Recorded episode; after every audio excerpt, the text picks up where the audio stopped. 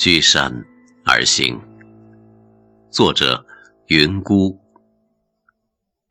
以前在广东，放学时分，老人在木棉花树下等候孩子回家。那棵树在三月里会开花，开的时候叶子光秃秃的，只看见红色的花朵。花瓣很有分量，落在地上，能听见声音。年年此时，周围的阿婆就去树下捡花朵，拿回去晒干，煲汤用。我母亲也做过这样的事，说木棉花入汤很好，具体怎么个好法，却没有说。杨桃已熟透。竟还看到桑葚，可惜是人家门前的，没敢摘，只能望望。荔枝花碎碎的落了满地，白茫茫一片。还能看到海棠、黄菊、月季、醋酱草。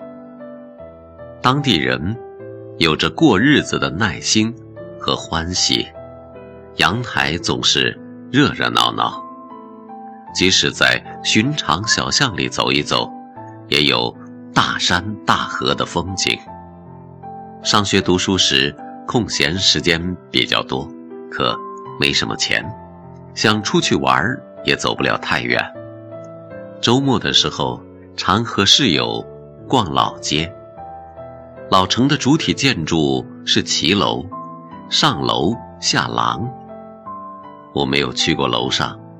不知道里面具体是什么布置，但很喜欢楼下走廊的设计，厚实的柱子支撑起宽敞的空间，生意人把样品都陈列在外，即使刮风下雨也不碍事。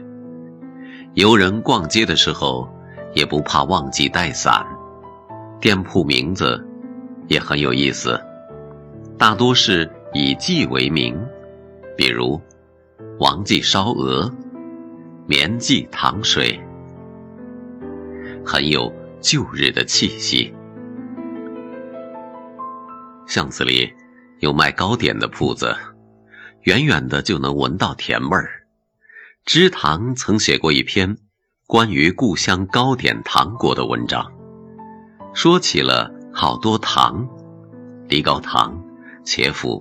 梅饼，似乎梅饼里有黄梅和甘草，想来肯定很好吃。我在老城里常见到的是菜糖糕、茯苓糕、桂花糕，上面会印上红色的吉祥语，大多是婚庆用的，平日吃的不怎么印。也买过茯苓糕，薄薄的一片，有淡淡的甜味儿。说不上太好吃，然而听本地同学说，然而听本地同学说，茯苓糕吃了对身体很好。茯苓是一味药，做出来的糕点也提了身价。还有一种很有特色的食物叫煎堆，煎堆一名麻蛋，以面做团，炸油惑中，空其内，大者如瓜。月中年节及婚嫁，以为馈赠。放翁也曾在老薛安笔记中提到过。记得有一条街叫葵一路，我曾在街上一家老店做了两件衬衣，纯色小圆领，一件白，一件蓝，很柔软的料子。人走在巷子里，缝纫机。咕噜噜的转动，收音机里传来咿咿呀呀的声音。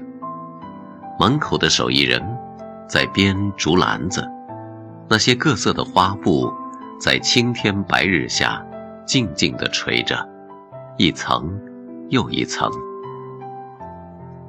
路上，室友会和我讲他们儿时的故事，也感慨那些街道逐渐荒废。